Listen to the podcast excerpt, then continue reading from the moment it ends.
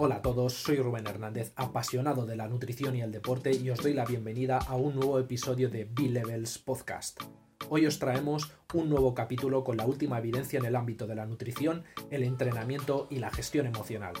Pero antes de empezar con las claves de hoy, recordaros que este podcast está patrocinado y dirigido por B-Levels, marca que fabrica en España complementos alimenticios basados en nutrientes naturales, conformando una alternativa fácil y saludable para cubrir las carencias de alimentación contemporánea. Así pues, damos pie a las pills de hoy.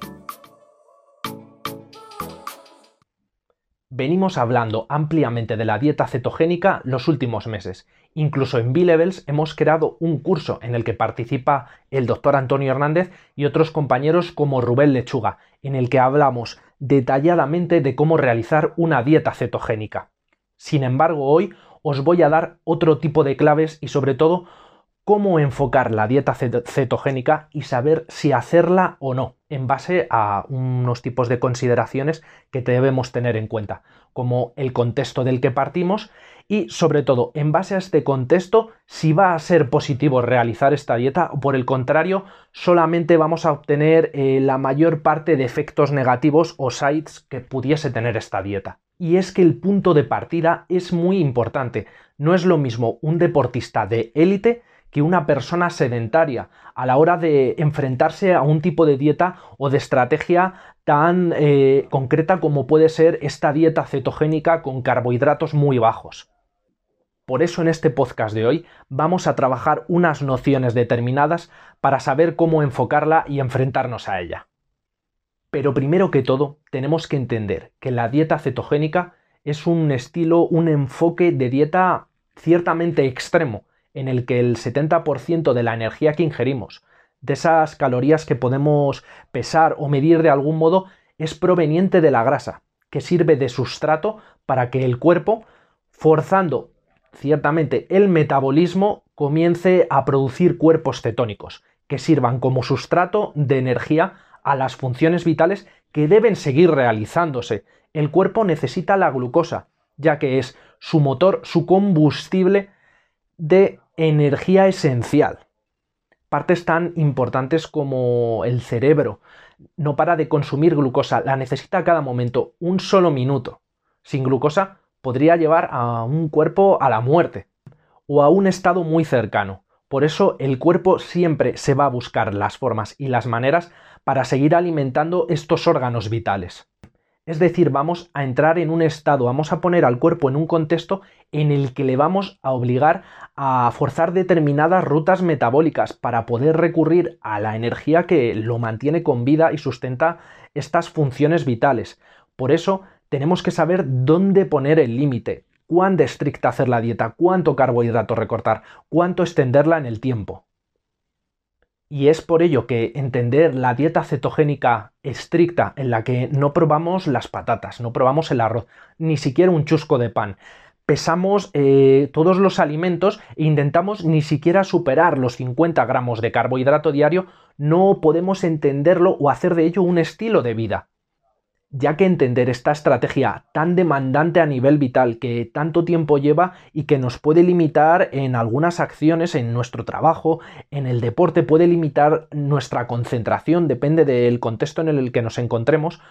pues no vamos a poder hacer de ello un estilo de vida porque es que es incongruente con sostener un objetivo a largo plazo y con integrarlo en nuestra vida, porque no, no, no debemos de engañarnos, no podemos adaptarnos nosotros a la dieta cetogénica por supuesto que por un periodo determinado, pequeño, sí, pero no podemos hacer de ello un estilo de vida, porque no nos va a permitir eh, salir a comer con nuestra familia los fines de semana, eh, no nos va a poder permitir enfrentar un imprevisto en el que no tengamos eh, una comida con un porcentaje de carbohidratos nulo. Entonces, no podemos verlo como un estilo de vida, sino algo para cubrir un punto concreto que queramos mejorar, como puede ser a nivel estético, a nivel regular eh, la inflamación de bajo grado del cuerpo, eh, regular también la glucosa en sangre o mejorar la sensibilidad a la insulina.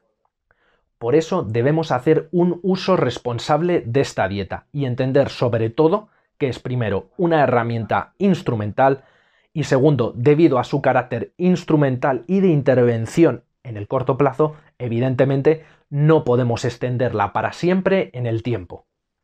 Y antes de continuar con más consideraciones individuales, nos cabe remarcar en qué beneficios hemos de apoyarnos cuando vamos a utilizar esta dieta para conseguir nuestros objetivos. Por ejemplo, uno de ellos podía ser el beneficio a nivel psicológico que recibimos de esa pérdida de peso aguda que existe durante la primera semana, dos semanas de la dieta cetogénica, en la que existe una diuresis, producto de esa retirada de, carbohidratos de nuestra dieta, que hace que los depósitos de carbohidrato en nuestros músculos, los depósitos de glucógeno, se vayan vaciando progresivamente y junto con ese vaciado y esa eh, excreción por micción, cuando eh, vamos al baño, pues eh, se arrastre también agua fuera de esa célula muscular, lo que va a provocar que veamos reflejado en la báscula una pérdida de peso importante. ¿Por qué esto es importante? Pues porque nos va a reforzar a nivel psicológico que posiblemente nos estemos acercando a nuestros objetivos, aunque este peso corresponda a una pérdida hídrica pero puede ayudar a una persona que lleva muchísimo tiempo estancado a superar algún tipo de barrera fisiológica, aunque sea momentáneamente, y que le ayude pues luego a enfrentar en el largo plazo ya una dieta, viendo que al cambiar determinados hábitos en su alimentación, estos van a tener un impacto en su físico y le, le otorgan le dan, le empoderan eh, la habilidad de cambiar, de mutar su físico y de, y de mejorar a nivel de salud también y a nivel de rendimiento deportivo. Todo esto se resume en el concepto de adherencia, en el concepto de incorporarlo a nuestra vida y que llegue para quedarse de algún modo, aunque sea durante este breve espacio de tiempo, pero que durante ese breve espacio de tiempo se refuercen todos estos procesos, todas estas cosas de las que os he hablado, que os van a permitir enfrentar una preparación en el largo plazo, aunque sea empezando con esta estrategia de intervención aguda, es decir, en un tiempo de máximo una semana de dieta estricta, e incluso una progresión hasta esta dieta de, puede ser de dos a tres semanas. Por supuesto, y para reforzar los otros conceptos que os he explicado antes, otros beneficios serán pues que conseguiremos disminuir esa inflamación de bajo grado que puede existir, sobre todo de un consumo excesivo de carbohidratos que pueden ser refinados o no, o un consumo de comida descontrolado a lo largo del día. También esto nos va a ayudar, por supuesto, a mejorar la sensibilidad insulínica, a bajar esa glucosa en ayunas que puede estar alterada producto de, muchos años abusando de, de carbohidratos o de un estilo de vida sedentario. Así también, si nos encontramos en un estado más o menos de flexibilidad metabólica, obligaremos al cuerpo a flexibilizarse para obtener la energía a partir de la grasa que tenemos acumulada en el tejido adiposo y de esta manera pues que nos resulte mucho más fácil conseguir nuestros objetivos a nivel estético de reducir justamente el perímetro a nivel abdominal. Y después de haberos explicado estos beneficios, me gustaría de nuevo entrar en consideraciones individuales que debemos tener en cuenta cuando vamos a enfrentar esta dieta cetogénica. Y es que suele ser muy común que la gente que por supuesto va a llegar a esta dieta cetogénica lo hará como último recurso, es decir, una persona ya ha probado todo tipo de estrategias y quizá por unos fallos que no dependen de ella, quizá por desconocimiento, nunca ha conseguido los objetivos que se proponía. Entonces, estamos hablando de una persona con un problema emocional de base y que viene con un estrés muy alto, es decir, trae el cortisol altamente elevado. ¿Por qué es importante saber esto? Pues porque esa persona quizá está buscando entrar en ese estado de cetosis en el que el cuerpo empieza a obtener la energía a través de los cuerpos cetogénicos, pero no lo consigue de ningún modo. Es increíble. Quita todos los hidratos. Quita el pan, quita el arroz, incluso ha decidido hasta quitar eh, tubérculos eh, como la patata y verduras como la zanahoria. Ya solo come hojas verdes. Y aún así no consigue entrar en cetosis. ¿Qué está pasando en el contexto de esta persona?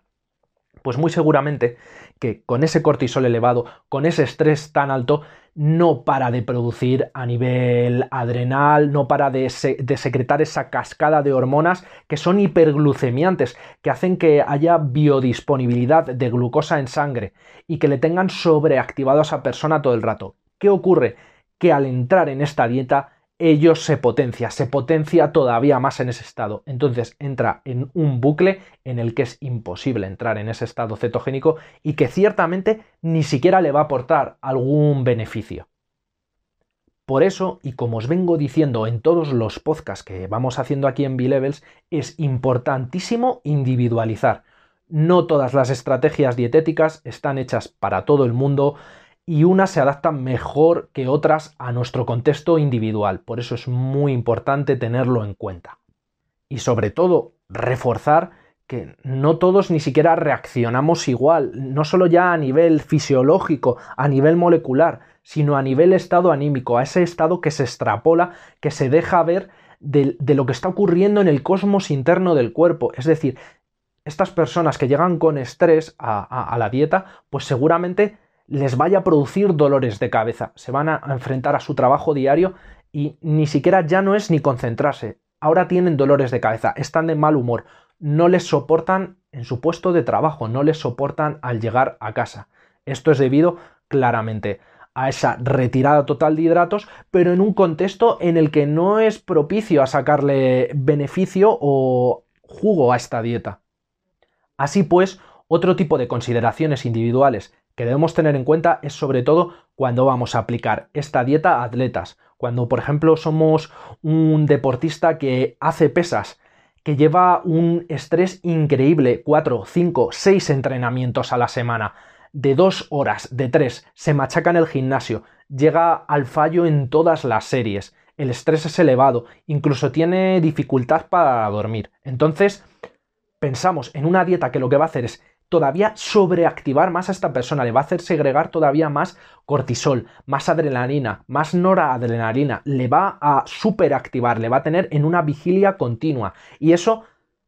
puede ser beneficioso en algún caso, como cuando nos vamos a dirigir a nuestro trabajo habitual, en el que a lo mejor pues necesitamos hacer un desempeño, un gasto físico a nivel mental, pero esa situación extendida en el, tiempo y sobre todo a lo largo de la propia jornada va a hacer que cuando llegue la noche no podamos entrar en ese estado de calma, en ese estado propicio a secretar eh, melatonina desde nuestra glándula pineal. Vamos a llegar a un estado de hiperactivación, de hipervigilia, que vamos a llegar a la cama con los ojos como platos. Entonces, ¿qué va a ocurrir en este deportista? que va a perder su rendimiento, que el cuerpo para obtener glucosa y con toda esta sobreactivación, con todas estas hormonas en el torrente sanguíneo, va a empezar a destruir sus fibras musculares para obtener la energía y esto desde luego va a acabar con su rendimiento, va seguramente a hacer una descomposición corporal, es decir, va a acabar con la masa muscular y encima puede generar inflamación y, hasta crear grasa en, en un punto como este. Entonces, ello va a bajar también la tasa metabólica de esta persona, por lo que va a poder comer menos y entonces el cuerpo va a entrar en un bucle, en un estado, en una bola de sucesos negativos que para un deportista que tiene muchísimo desgaste y mucho estrés no va a beneficiar en absoluto. Y seguramente ahora te estés preguntando, pero Rubén, ¿cómo es posible que me estés contando esto sobre la dieta cetogénica? Si acabo de ver un vídeo en YouTube de 20 minutos donde la ponen como la solución a todos mis problemas. Incluso en B-Levels tenéis varios episodios y artículos en vuestra web en la que habláis bastante bien de esta dieta. ¿Cómo es posible que tenga todos estos efectos negativos? Pues bien, yo te digo, se puede aplicar a deportistas, se puede aplicar incluso a deportistas de élite y con un gran gasto, pero hay que tener eh, en consideración determinadas cosas. Por ejemplo, deberíamos de empezar por entender que estos deportistas tienen una demanda muy alta y si bien no deben retirar todo el carbohidrato de su dieta, podrían hacer un enfoque low carb, es decir, de carbohidratos más bajos, con un timing muy determinado, es decir, ese carbohidrato se reintroduciría alrededor del entreno. Y te puedo asegurar que hay atletas que llegan a comer hasta 100 gramos de carbohidratos netos, incluso un poco más, y siguen en cetosis. ¿Y por qué ocurre esto? Porque la demanda energética es tan alta que los músculos demandan toda esa glucosa y permite que todavía sigamos en un estado cetogénico. Eso es por el gran desgaste que tiene la persona. Entonces, de esta manera, hubiéramos conseguido solucionar eh, todos esos fallos, todos esos contras que nos hubiera podido traer la dieta cetogénica y vamos a poder introducirla en este deporte de alta intensidad de manera efectiva. Así que vuelvo a reforzar, debe ser una dieta low carb e introducida de manera paulatina, con recargas de carbohidratos, bien después de entrenar, bien antes. Entonces, Ahora que os he hablado de esta dieta low carb y de esta dieta cetogénica, probablemente te estés preguntando cuándo comenzar con cada una o cómo hacer el paso de una a la otra. Pues muy fácil. Como te he dicho, no podemos llegar sin flexibilidad metabólica a una dieta cetogénica. Entonces deberemos hacernos con esa flexibilidad metabólica que nos permita recurrir a las grasas y utilizarlas de sustrato para los cuerpos cetónicos y ellos como combustible energético entonces existe una variabilidad tremenda en el tiempo en el que conseguimos esta flexibilidad metabólica. Puede haber personas eh, como deportistas que tarden fácilmente una o dos semanas en flexibilizarse y estar preparados ya para esa dieta cetogénica, por supuesto, este periodo de flexibilización consistiría en una dieta low carb, es decir, estarían en una dieta con carbohidratos bajos pero no nulos, durante una o dos semanas y ya estarían listos para llegar a esos 7 días, a esos quizá 10 días eh, nulos en carbohidratos.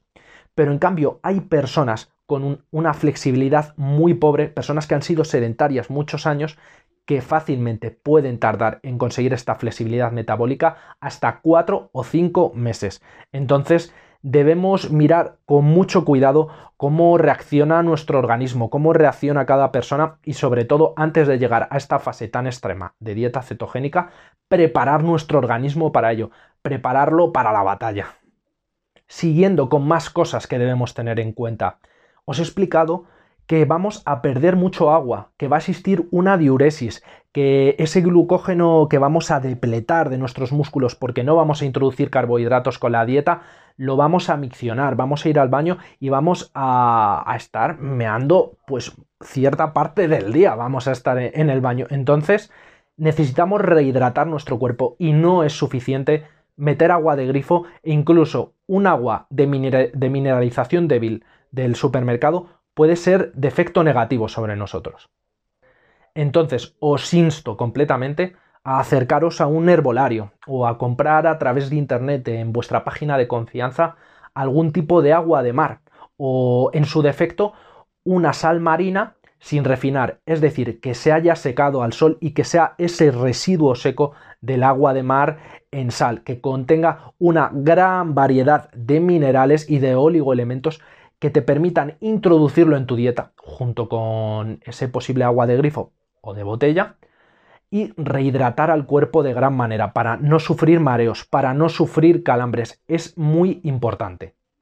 Y otra de las últimas cosas que tenemos que tener en consideración, que debemos tener en cuenta con esta dieta cetogénica y que nos pueden ser muy útil es en personas que quieran mejorar su estética, en atletas de culturismo, de powerlifting, de alterofilia o simplemente que acudan al gimnasio para mejorar esa relación grasa-músculo puede venir muy bien cuando vamos a enfrentar una fase de crecimiento muscular, que puede ser también de hipertrofia. Entonces nos servirá para limpiar a nivel intestinal y más que para limpiar, para desaturar, para darle algo de descanso a ese aparato digestivo que puede estar saturado o que va a enfrentar una entrada de nutrientes masiva, que van a, a, ser necesarios para esa demanda muscular que va a existir para poder generar nuevo tejido muscular. Entonces, en estos casos puede ser de gran utilidad aplicarla antes de ese periodo de crecimiento muscular. Entonces espero que te haya sido de mucha utilidad todas estas consideraciones individuales, estos contextos concretos que te he puesto de ejemplo, donde se puede introducir la dieta cetogénica y nos va a beneficiar o al contrario, donde solo nos va a producir efectos colaterales. Espero que te hayan servido de mucha ayuda y ha sido un placer que hayas llegado hasta esta parte del podcast. Y para terminar, me gustaría que dejases tu duda en la caja de comentarios y que compartieses este blog con otros amigos o familiares a los que les puede servir de gran ayuda porque estén realizando esta dieta cetogénica y no consigan sacarle todo el partido que quisieran. Por eso nos seguiremos viendo en todos los perfiles de las redes de B-Levels para seguir hablando sobre este enfoque tan interesante. Soy Rubén Hernández y esto es el podcast de B-Levels. Nos vemos en siguientes episodios. Hasta la próxima.